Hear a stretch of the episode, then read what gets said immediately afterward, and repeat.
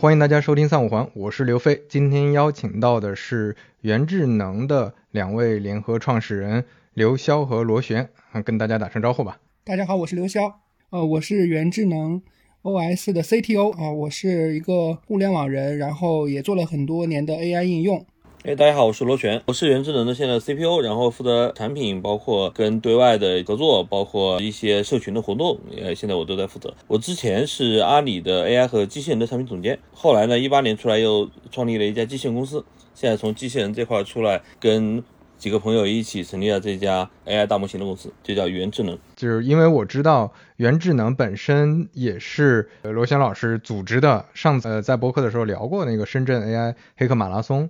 呃，参加之后，那个元智能是第一名，能不能简单介绍一下当时组织的这个活动，以及说对这个元智能的第一名的这个当时的情景？呃，我简单讲一下啊，就是我们上次是三月十一号，我我组织了那个中国第一场的 AIGC 的 Hackson，。然后呢，当时有六十多个团队，最后决赛进决赛有十七个团队。元智能这个团队是当时我们的冠军，当时还没有单独成立一家新的公司，全职在里面的可能就一两个人，然后后来又有兼职的有一两个人进去。呃，但是这个项目本身是非常有特点的，而且非常的在全球范围的这个开源社区还有开发者里面是非常有声望的一个开源大模型。当时那个项目是基于这个开源大模型，我们做了很多的 infra 和呃应用，所以当时我们这个 hackathon 十个评委一致认为这个项目是最好的一个项目，所以当时是拿了冠军。后来我是经过第一季的 hackathon 过了以后，将近一个月的样子，元智能的包括呃彭博，包括孔晴还有刘潇，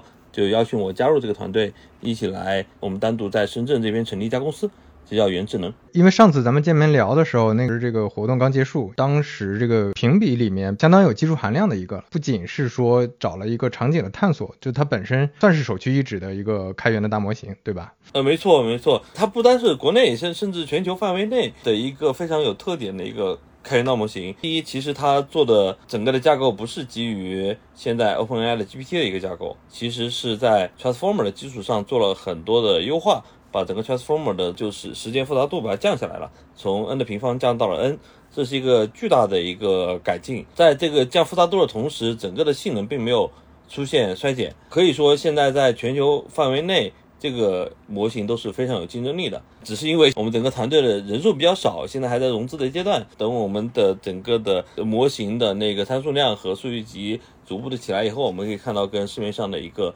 大模型的一个竞争优势，刘潇这块是怎么看的？尤其现在的像 OpenAI 的路线有哪些区别？什么是 RWKV 模型？这是 RWKV，我们叫 RACU 啊，其实就是这个三年前彭老师就开始做这个事儿，那个时候还是 GPT 二的时代。彭老师他作为一个毕业于物理系，但是他对这个神经网络、脑神经这一块这个特别熟悉，然后他很快的、迅速的发现了这个 GPT two 的这个优化空间。这个优化主要是在这个时间和空间复杂度上的优化。然然后就很受到这个国外这个开源社区的认可啊，后续他就是以这个为起点，然后不断的去尝试优化，然后从这个 RN 的这角度去优化这个目标，就将这个 transformer 这样 n 平方的这样的时间复杂度降到了这个 ON，然后将这个空间复杂度啊 ON 降到 O 一，实际上就已经做到很极致了。其实这个我们也看到，觉得这是一个很神奇的事情啊，就是其实这里面就有很多的这个。Trick 很多的这种技巧，然后也是一个思考逻辑，怎么去理解这个 transformer 里面的弱点，怎么去理解这个 transformer 它是怎么去记忆的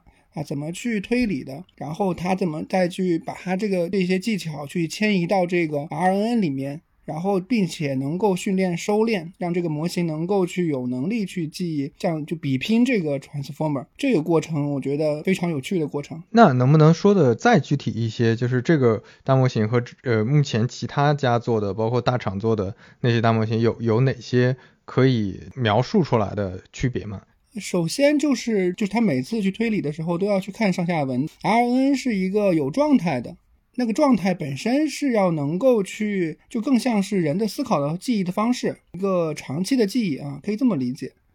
那么这个 transformer 可能在细节上面记得更好，大家都因为觉得这个 transformer 替代了 RNN 嘛，这么一个过程，就是确实这个当时来说性能更好一些，它在做任务和各个指标上面都表现的比 RN 要好很多。在这个 RN 这一块儿去改进的时候，就要思考说怎么去让这个 RNA 能够学习到 context learning 啊，然后学习到这个就是更细节的内容，这个常识的记忆更加有优势吧，就是把这个优势也能体现出来，同时能够把细节也记忆的更好。这个是我们从这个一开始的初心就跟这个现在各大厂的这个初初衷也不太一样，就是大家可能还是以一个现有的底座去不断的去往里面加数据训练来做的。我们想是做下一代，去更远的、长远的去看待这个对这个长远的预期。比如说这个事情，我们应该是开放的，然后让这个模型在端上能跑，然后把这个性能指标做到极致。啊，这就是我觉得是一个比较大的区别。听起来的那个路径和方向是不太一样。那对于大厂来说，它其实不是特别 care 说成本，或者说关心可能调用的成本就可以了，不用关心这个建模的成本。就未来的目标是让端上都可用，可能都每个人能低成本的去建一个大模型。就是更多的时候，大家也可以迁移到这个 RN，就是这个 RWKV 为底座的模型方向上。啊，我们认为这是一个未来的方向。同时，在目前的性能指标下面来上，我们是和这个一百四十亿的参数下面是百分之七十的任务是超过这个同类的 GPT 的这个模型的。也就是说，其实我们是占了上风，在一百四十亿参数的情况下面。然后我们认为，这个参数量再增大的时候，会有更加神奇的事情发生。啊，因为实际上很多这个底层的逻辑不一样以后，我们可能。同时还能战胜 GPT GPT 类型的模型的话，将来这到一千亿的时候，它会发生什么样的神奇的事情？我们都很期待啊！现在的成本有没有比较具象的表述？大家现在感知上可能，比如说你要烧显卡，你要去要非常大量的数据，包括标注的数据。那你们目前呃就是在成本上的降低和在效率上的提升，有没有更更具象的一种表述？比如说我要做两倍的参数量。那么这个 transformer 架构它需要四倍的这个运行效运行的成本提升，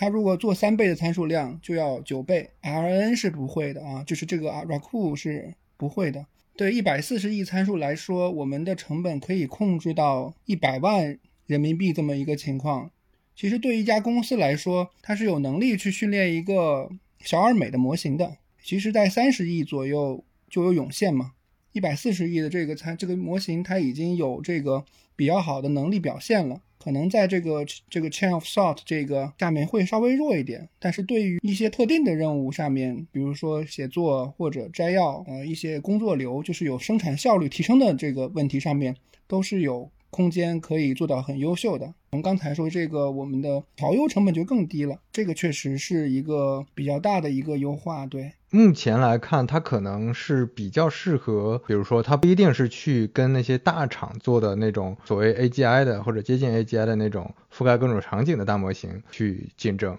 未来很可能是因为它开源以及成本更低，是不是在很多垂直场景，呃，在很多垂直领域，大家都可以用它来搭自己的这个。模型是这样的，开源这个事情在前期的时候，你看默默的做了三年，大家都不知道的时候，它是一个缓慢和呃需要意志力和这个执行力的过程，因为没有人来帮你。彭博就是 RWKV 的作者，不断的去这个调优自己的模型，去清洗数据，对吧？还要找算力，这个过程也是一个漫长的过程。但是到后面的时候，这个开源生态就是原来肯定是很慢的一个过程。当大家都知道、都了解，然后大家开始相信这件事情的时候，这个事情就会有一个啊，有一个质变。那么这个时候，它会快于这个闭源的项目。我们这个可能在垂直领域上面就会出现这个很多的这个开源生态里面的小伙伴们都在就去把这个模型进行各种优化和调优，像搭积木一样去做一些模块，然后去调整模型的输出。它这个能力的成本很低了以后。它就确实是能够去把这个特定领域打穿的。其实我们在这个不断的去训练模型的时候，我们也想提供更全面的能力。其其实两个都不会冲突，它既会去在垂直领域里很多的快的节奏的这么一个开源生长，也会在这个大的这个这个领域里面和这个 OpenAI 直接竞争。我觉得首先第一个模型的最大的两个特点，第一个就是它的复杂度，时间复杂度和空间复杂度，这个带来的绝对优势是将来这个模型在端上，尤其在呃芯片上跑的话。它跟现在的 GPT 相比是有绝对的领先优势的。呃，另外一个呢，就是这个大模型它的整个的贡献是开源社区在做很多的贡献，这个跟现在的 OpenAI 也不一样。OpenAI 虽然叫 OpenAI，但是它在三点零以后就已经闭源了，它已经不再 Open 了。这就是我们跟呃现在的市面上包括 OpenAI 和其他基于 GPT 的模型最大的两个差异点。回过头来就是说，我们接下来会做哪些事情呢？就是当然了，我们会。基于我们的优势去端上走，包括 C 端，包括在硬件端怎么样，甚至在芯片端怎么样落地大模型。我们的判断是大模型的未来是在端上，而不是在云端。为什么呢？首先，第一，云端有一个巨大的问题，就是我的数据全部都要通过云服务去到 OpenAI 或者是其他云服务的，呃，或者是 AI 厂商的服务器上。这是一个巨大的数据安全问题。这是所谓你们在做的是私有化部署，对吧？呃，两个，一个是在 C 端的手机上私有化部署，以及在我们 B 端的自己的服务器或者是它的私有云上去做部署。这个是一个巨大的问题。现在大量的商业公司，包括呃金融，包括律所，呃，包括医药公司，他们都想用大模型，但是关键问题就在于。我不敢用，因为这些公司都有巨大的这个数据安全的问题，他们是不敢用的。所以，那现在有没有一家公司能够提供一个能够在本地化部署的一个大模型？这就是接下来可能大家都会看的一个市场。而我们在这个市场上是有领领先优势，就像刚刚说的，我们在训练和推理上对资源的消耗跟 GPT 相 GPT 这种类型的大模型相比是有绝对领先优势的。还有一个一个关键的点啊，就是我们现在发现。ChatGPT 现在是我们大部分人都在用的一个呃产品嘛，对吧？但 ChatGPT 有一个大家一直吐槽的一个点，就是它长文本支持的不好。呃，无论是长文本的那个生成也好，还是其他也好，它一旦生成长文本的话，它的整个的性能会出问题。所以 ChatGPT 实际上是在有意的去限制你的长文本的生成的，因为它本身是一个 O(n) 平方的一个复杂度嘛。文本长度越长的话，它的复杂度是一个呈几何式的一个增长的，我们反倒是是可以很好的在生成一个长文本的这个领域做得很好，比如说一些商业的文书，比如说代码的长的代码的生成等等，这个领域是有绝对的领先优势的。这就是我刚刚其实提到了我们几个关键的落地，还有跟 GPT 的差异的点吧。这也是我们接下来可能会要做的事情。就比如说，现在大厂投入了很多啊财力，投入了很多呃人才，然后花重金挖人，包括啊服务器等等。那在这方面的竞争，嗯，你会觉得你们的这个优势是因为路线上的优势，还是说因为你们选择的路线在这个刚才说的这些，不管是呃人才啊或者投入的资源也好，并不输大厂，还是说嗯你们也会有人才或者财力上的各方面的压力？AI 这个领域最关键的问题，本质上就是未来这个算法要跑在芯片上。过去的 PC 的芯片也好，包括后来的手机的芯片也好，包括现在的一些 AI 的专有芯片也好，包括包括谷歌的 TPU，甚至是现在在端上有很多异构的一些芯片，将来算法肯定是在端上跑，这个是效率最大化、成本最低、最大规模使用的一个场景，对吧？那终局这个算法的空间和时间的复杂度就成为了一个决定性的因素。比如说我们的呃时间是 O(n)，空间是 O(1)，这已经达到极致了。那这是对芯片极度友好的。第二是什么呢？我们的一个开源的这种方式，其实是一个很好的、很快的，能够聚集大量的对这个模型感兴趣、有热情的开发者来一起贡献这个代码的。这种模式最近在美国湾区也在讨论，到底 AI 是应该开源，还是应该像 OpenAI 这种闭源？我们的一贯的认为是闭源是闭不住的，开源才是真正的长期能够快速的把大模型这个市场能够提升到一个新的高度，甚至是保证大家所有人的一个平等发展和在 AI 这个领域安全的一个最终的一个方案。所以。一方面是在大模型的这个技术的底层的逻辑上，我们走到了一个正确路上；另外一个在整个的生态发展上，我们也是走在一个正确的路上。既然我们的这个目标是对的，方向是对的，那我这个过程是什么样子？你跟大厂竞争，你有没有足够的资源，在这个过程中保证怎么样不被死不死掉？所以一方面我们是在快速的在一些场景下落地，一方面我们自己也在谈一些商业的合作，还有一个就是我们同时在融资。我们也是想确保这样一个在中国的一个非常有竞争力的一个大模型，能够很好的发挥它的价值。我们也是希望能够跟其他的一些商业合作伙伴一起，能够把这样一个目标正确、呃生态未来会繁荣的一个大开源大模型能够做得更大，而不是恶性竞争。其实我觉得就是说，刚才说到路线，就是这一块儿，其实 Transformer 核心是因为成本很高。是的人太少了，其实开源生态核心就是大家的智慧，其实就更加的这个开放的时候，有更多涌现出更多的模型的底座的这个生态。那其实我们既然已经往这个最终目标了，就是刚才复杂度、空间度，其实会出现就是原来这个更多的这种架构，很多大厂也会去关注我们，然后去去研究我们的这个里面核心的东西到底是什么。那么这个过程其实也促进了我们整个生态里面的小伙伴，然后来去认识这个模型，然后去改进自己的东西。这个过程是希望我们希望看到的。对，就 transformer 是一个偶然，其实我们认为的软库这个方向是一个必然。就刚才聊到开源闭源的问题，我其实在想，像 OpenAI 它之前是讲过，就是它整个团队成立之初其实讲过要开源嘛，但后来。做闭源是不是还是商业化的考虑？就是之前烧了太多钱，想先把钱还上。我刚好前两天呃问了陆琪老师三个问题，就是他怎么看待现在的这个 AI 的生态问题？他认不认为未来生态是一个开源、开放、分布式的一个生态？他其实是非常认可的。那他其实提到了两个点：第一，OpenAI 呢开始之初是想做开源的。呃，为什么呢？因为他认为，呃，AI 这个东西其实威力很大。那怎么样保证它不被坏人使用？最大的好处就是让所有人都能用，对吧？那所有人都能用，就是坏人用的时候，好人也在用，对。那这样的话就会达到一个平衡。就是为什么到了三点零到三点五的过程中，OpenAI 就闭源了呢？陆西老师给我的回复是，他认为可能 OpenAI 产生了一些别的不同的看法。他认为 OpenAI 是一个出自于一个非常善意的一个理由来做了这样的不同的决定，就是把它闭源了。OpenAI 认为，在他们往 AGI 的道路上发展的过程中，发现这个工具威力实在是太大了，在一些局部环境下，威力太大的过程中呢，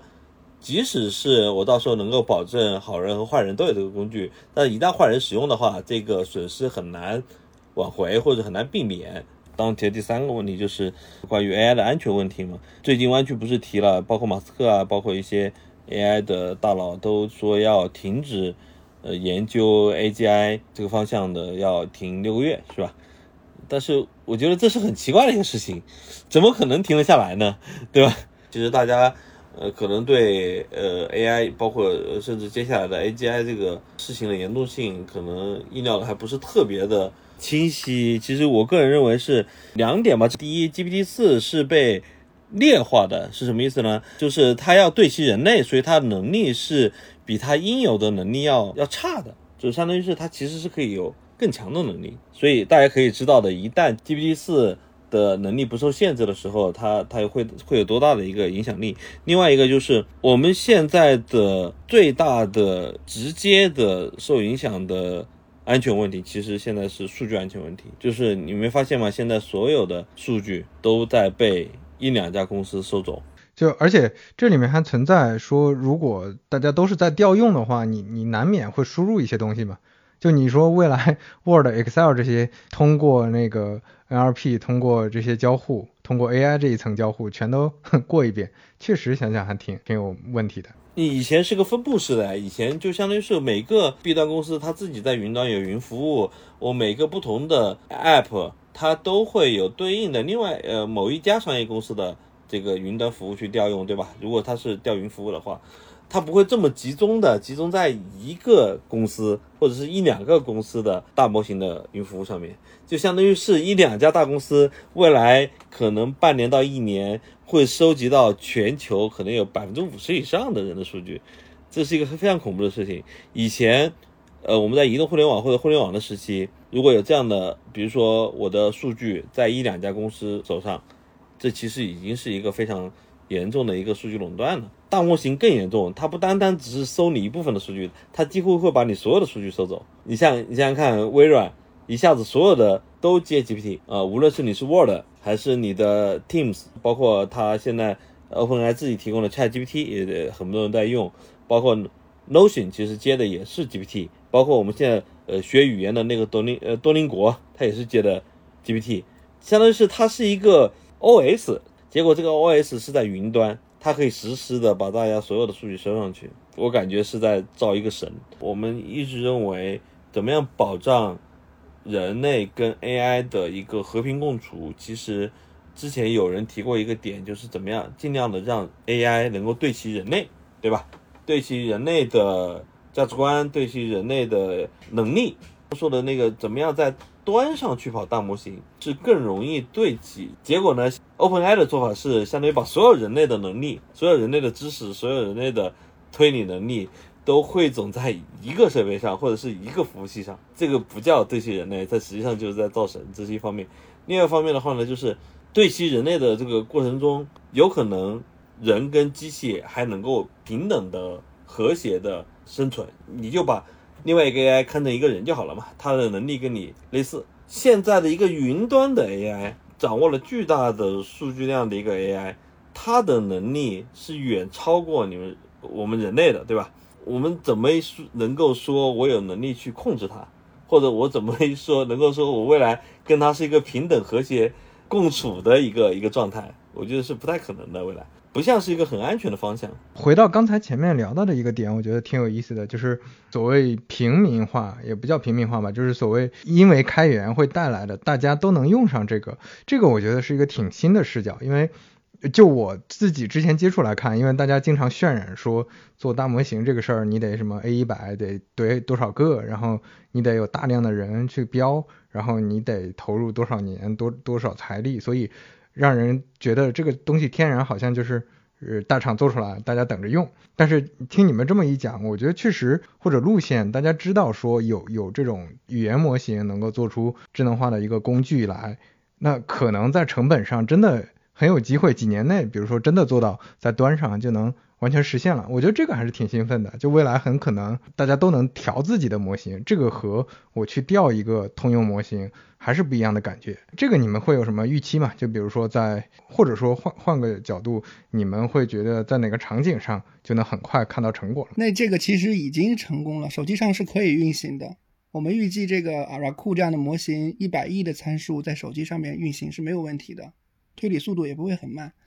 刚才说两个问题，第一个要不要自己训练一个大模型？其实很多时候，既然已经开源出来了，很多人也没必要去训练一个大模型了。但是它可能会像是这个 Stable Diffusion 这样的模型，有很多人去调风格啊，就是做这个 Laura。那么这个其实更成本更低了。你可能过段时间，各个云服务器厂商他们就会提供这样的啊，一个小时、两个小时跑一个，或者说半天跑一个这样的一个小的一个模块。这个模块和大模型合在一起，你就能运行出属于自己的这么一个啊，这个又能有安全性，然后又能有这个风格化，也能达到自己的目标这么一个应用场景啊，今年以内就可以了。我觉得，不过现在落地的速度还需要有基建啊各方面的这个配套设施的一个合并。我非常同意刚刚刘校说的，一方面我们自自己这个模型已经在手机包括电脑上面已经在跑了，而且也在跟一些其他的硬件厂商。一些终端在聊，包括机器人、XR、LT 等等。对我们认为未来这一块的机会非常大。另外一个就是我们刚刚也提到嘛，终局其实是这个算法要跑到芯片上的，乐观估计可能是三到五年，它会跑到一个专有的芯片上。算法的整个框架稳定，包括它工具链相对比较完善的话，我们认为这个概率是非常高的。哎，你你们现在会比较期待，或者说你们有预期用现在的模型能有哪些杀手级的场景吗？你们现在有在观察，或者说有什么途径在在找这些场景吗？你想想看，这个 RNN 和这个 Transformer 这个差别，RNN 这个有一个状态，这个状态保存了这个非常长，十万字以上，啊，或者像人脑一样，可能几天前的信息，到今天我可能总结归纳成了一个状态啊，然后我这个状态来回答你的问题，这个其实更像是人的思考逻辑啊，Transformer 很多时候是要去仔细的观察上下文。啊，就是像是我在做阅读理解一样的时候啊，那这两个趋势下面，就是它会糅合在一起。我估计啊，会是这么一个过程。那其实说到这个长的 context 来说，我们会切入这个写写作领域啊。其实我们认为小说其实是最难的。如果大家理解这个这个写作工作者的话，它其实是一个创造的过程，是一个创造世界的过程。那或者说他他要首先从一个大纲去推演整个世界怎么运行，好多的人物关系在里面。然后穿插这些结构，还要做里面所有的细节的场景的转变，内容创意，呃，就是一个非常呃，就是人最有价值以及最难的事情。我们觉得这个 R 就是 Raku 这样的模型是将要能够去做这样的事情的，就是这个可以在更长文本里面去理解内容，然后在更长里面里面去长关联一些逻辑。啊，就像刚才说的，你这个 context 特别长的时候，昨天的那个信息到今天的时候，我能够启发我去做新另一个事情啊，那这个是一个呃，会应用到这个写作小说领域里面。虽然可能有些人觉得这这个这很粗浅嘛，这小说有什么呀？但实际上这个其实挺难的。对，其实刘潇说了一个关键的点啊，我们现在是文生文对吧？它最难的其实是生成小说。其实你再把它的那个模态变一下。啊，它有可能会变成什么呢？就是电影的脚本，有可能会变成视频，甚至变成一个虚拟世界。我们其实是沿着这条路往前走的。回过头来说，我们认为现在我们这种模型能够快速的应用落地的场景有很多点。第一个呢，就是它能够在一些新的终端，包括我刚刚说的 XR 和机器人上面，能够大大的提升这两个。终端的能力，让这两个终端从以前的是一个一个百万的一个一个一个销售量，它有可能会变成上亿台。我们可能基于 AI 的大模型，能够让 XR 可能让机器人能够做到每年的出货量上亿台。我们现在的这个 AI 有一个巨大的能力，就是它可以在极低的成本下能够生成大量的内容，而且是优质的内容。那它在 XR 里面能做什么？其实 XR 现在的困境就在于它端到端并没有闭环，就是首先第一，它没有足够好的内容，导致没有足够人多的人愿意去消费它，或者去买它，或者去买它的服务，导致底层的供应链不愿意投入，大家都是在关注这个市场什么时候能够打开，而打开的关键点就在于怎么样以极低的成本在这个端上生成高质量的内容。而 AI 就是这个生产力工具。比如说，我看到这个衣服，它可以认出这个衣服，然后告诉他你穿上它是什么样子，它多少钱，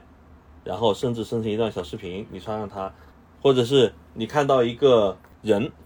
上面你可以直接判断出来这个人是谁，你跟他的关系是什么，然后你上次跟他聊天是聊了什么，而且是以三维的数据叠加上去的。你看到一个建筑，它可以帮你分析出来这个建筑总共有多高、多少层。上面有哪一个公司是你认识有认识的人，你直接可以联系他，然后甚至他可以帮你引导你怎么去那家公司。你会发现，你你未来带这个 XR 的这个设备以后，只要你睁开眼睛，你就已经进入到了一个互联网；你闭上眼睛，你才离开这个互联网。所以你联网的时间跟手机相比，相当于是大大提升了。在这个过程中，那你就有更多的消费数字。世界内容和服务的机会了，这就是增量市场。哎，我觉得这个确实挺有意思，因为我总感觉 XR 这个是这个可能还面临一些硬件设备问题。我觉得不是硬件设备问题，现在问题就是没有人认为 XR 值得购买，尤其是 C 端。现在的困境在这儿，C 端没有量，导致芯片没有办法，就是以很低的成本流片了。因为你量不够大嘛，我们看到以前 PC 端、手机端的这个这个量是以亿为单位的，结果到了 XR 这变成了十万，最多上百万为单位的。然后光学那边也是看着这个，我知道的是很多年前这个算法都有了呀，不，而只是说我为什么要投入砸钱进去？我看不到这个市场，而看不到这个市场的原因是消费者在这个领域看不到增量价值，都是以前的在二维的互联网上就有的内容，对吧？看电影、玩游戏，三维的内容还还是太少了。比如说游戏，比如说我们看到 PS VR 的那个游戏，现在还是很少啊。我我也不想买它，为什么呢？我为什么要单独为了那几个游戏都买个设备？而设备也不便宜。而 AI 就是一个生成内容的巨大的生产力工具，就可能它它缺的是一种那个新的内容，这个新的内容能让大家觉得有一个体验差，就它可能确实在硬件上可能有一些体验的不一样的地方，但是这个体验差并没有那么大，就可能也能玩游戏，但是你说它在这里面这种沉浸式玩游戏，能比我们现在在游戏机上或者在呃，电脑上玩能好多少？这些可能都没有没有差的那么大。但是如果说它真的通过 AI 能实现那种以前完全实现不了的呃真实感，或者说就是以前体会不到的一些东西，那那确实还挺有意思的。这个才是我们一直在说新的互联网，不是所谓的 Web 三。其实真正的新的互联网是一个空间的互联网，是基于三维、四维数据的一个互联网，它是有增量的价值、增量的内容。而且这个增量的内容，让用户有巨大的动力从一个计算终端迁移到另外一个计算终端上，就跟当年 PC 以前都在 PC 上上网，为什么现在大家愿意用手机上网？它带来的价值是完全不一样的。我我的我的手机能够基于地理位置，能够给我提供不同的内容和服务，而且我的场景也大大扩大了，场景大大变大了，内容也完全不一样了，提供的服务也跟之前的 PC 端有巨大的。增量价值，那那么下一个终端也是一样的，而这个终端带来的，给它带来价值的那个生产力工具就是 AI，就是这一代，你可以认为很大一部分是这一次 AI 中间的一部分叫 generative AI，可能给 XR 带来了一些增量的内容。哎，我我觉得还还有一个方向是关于呃硬件芯片，就未来的这个。大模型的平民化或者说呃个人化，你之前提了一个观点，说它会在芯片层面也会有实现，这个你是怎么观察的，或者有哪些想法？我是这样看的，首先第一个，大家因为现在的 OpenAI 提供的是一个云服务嘛，其实大家把这一次的 AI 还是像上一代的 AI 一样看成是一种云服务。其实这一次的大模型，我更倾向于。把它看成是一种类似于操作系统。如果还是一个以前的云服务的话，相当于是我一直要为这个云服务长期的去买单。虽然我自己手上有算力，但是呢，实际上我还是要去云端去去买这个云端的 GPU 产生的 AI 的这个大模型的 AI 能力。呃，我是在不断的被云服务厂商收割。那未来的话，如果有一个非常好的一个基础的大模型，它在呃压缩完以后。它可以在不同的终端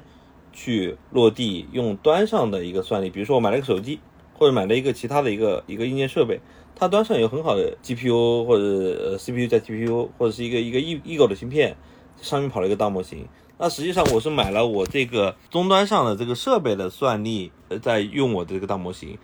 那我相当于是我不需要再为这个云服务付钱了，就相当于是它是一个分布式了，分布式推理。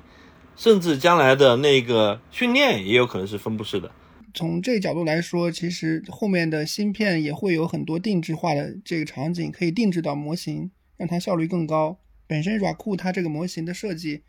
也是更符合这个 ASK 芯片的这个编可编程的这么一个芯片状态，就是这个里面有存算一体的这么一个一个逻辑，能够很好的利用芯片的能力去这个里面的这些模型的推理的记记忆和运算。这个上面来说，也其实加速了这个芯片的这个能耗这个降低，然后各方面的性能的提升，就也能更快达到了刚才卢老师说的这个 SR 这么一个多少端的这么一个设备的可能性。其实我更想说的是，未来我的大模型的能力是平民化的，是能够掌握在每个人手上的，而不是说我需要实时的付费给某一家公司。我才能够获取到这个服务。这个思路和方法，比如说在海外有没有类似的在座的团队，或者有没有什么你们的新的观察？海外也有不少人尝试在用 RACOO 去训练，对，尤其是小语种这一块。就最近的论文里面也有很多新的发现，也也跟这个 RACOO 的内核很像了，也很有潜力。不过从长远上来看，就是大家肯定是一个互相助力的过程，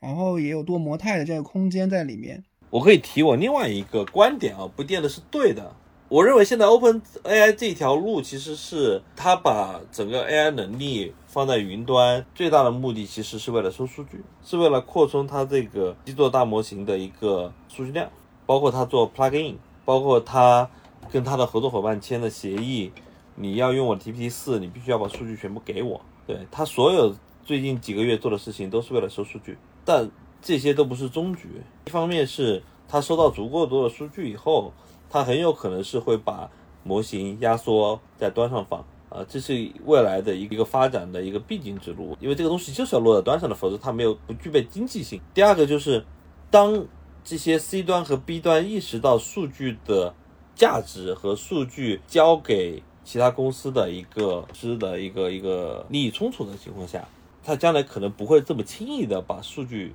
交给某一家商业公司，比如说 OpenAI。所以这实际上是一个打一个时间窗口。那从去年八月份到到去年年底吧，我们发现，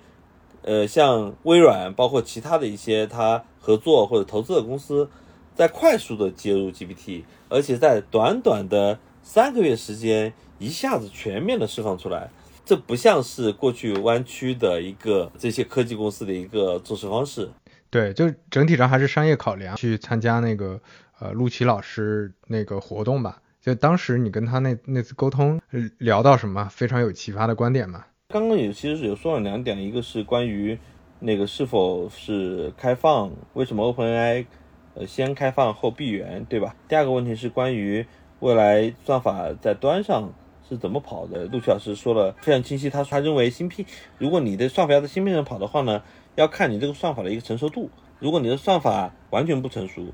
呃，要大量的重构、大量的改的话，他是建议是直接跑 GPU 上面的。呃，第二呢，就是说，如果你的算法呢，呃，已经呃逐步的在成熟，有一部分不需要改了，有一部分还需要改的话呢，他建议是跑 FPGA 上面。然后呢，如果你的算法已经非常确定了、已经稳定的情况下，它是可以说可以跑专有芯片上面。他他说现在有一家公司有这种 AI 的专有芯片，就是 Google，Google 的 TPU 其实本质上就是就是专有的。AI 芯片，我觉得这点对我们也是非常有启发的，就是效率跟呃迭代周期怎么样去配合，怎么样去互相促进。另外第三个问题就是安全的问题，其实大家都对安全非常忧虑，而我们也看到了现在虽然湾区那边一直在讲 responsible AI，对吧？但是我们并没有看到一个完整的框架。我们认为现在 AI 的能力边界已经超出了大家的想象。那当然了，它能提高效率。另外一方面，它也能做很多危害人类的事情。怎么样保证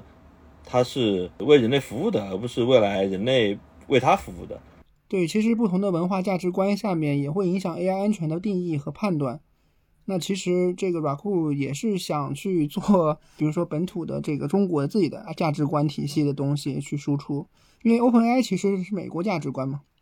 这东西不存在对错，但是我觉得是一个呃是有一个碰撞过程的。我就引入一个终局的想法，就是其实我觉得到芯片以后，其实是极大提升了生产力嘛。提升生产力之后，这个大家要做什么？就是这些这些人，我们可能工作就不太需要去参与了。那我们要做什么？其实是一个非常值得有想象空间吧。啊，所以说，其实我们更多的时候可以去探索人类文明的边界啊。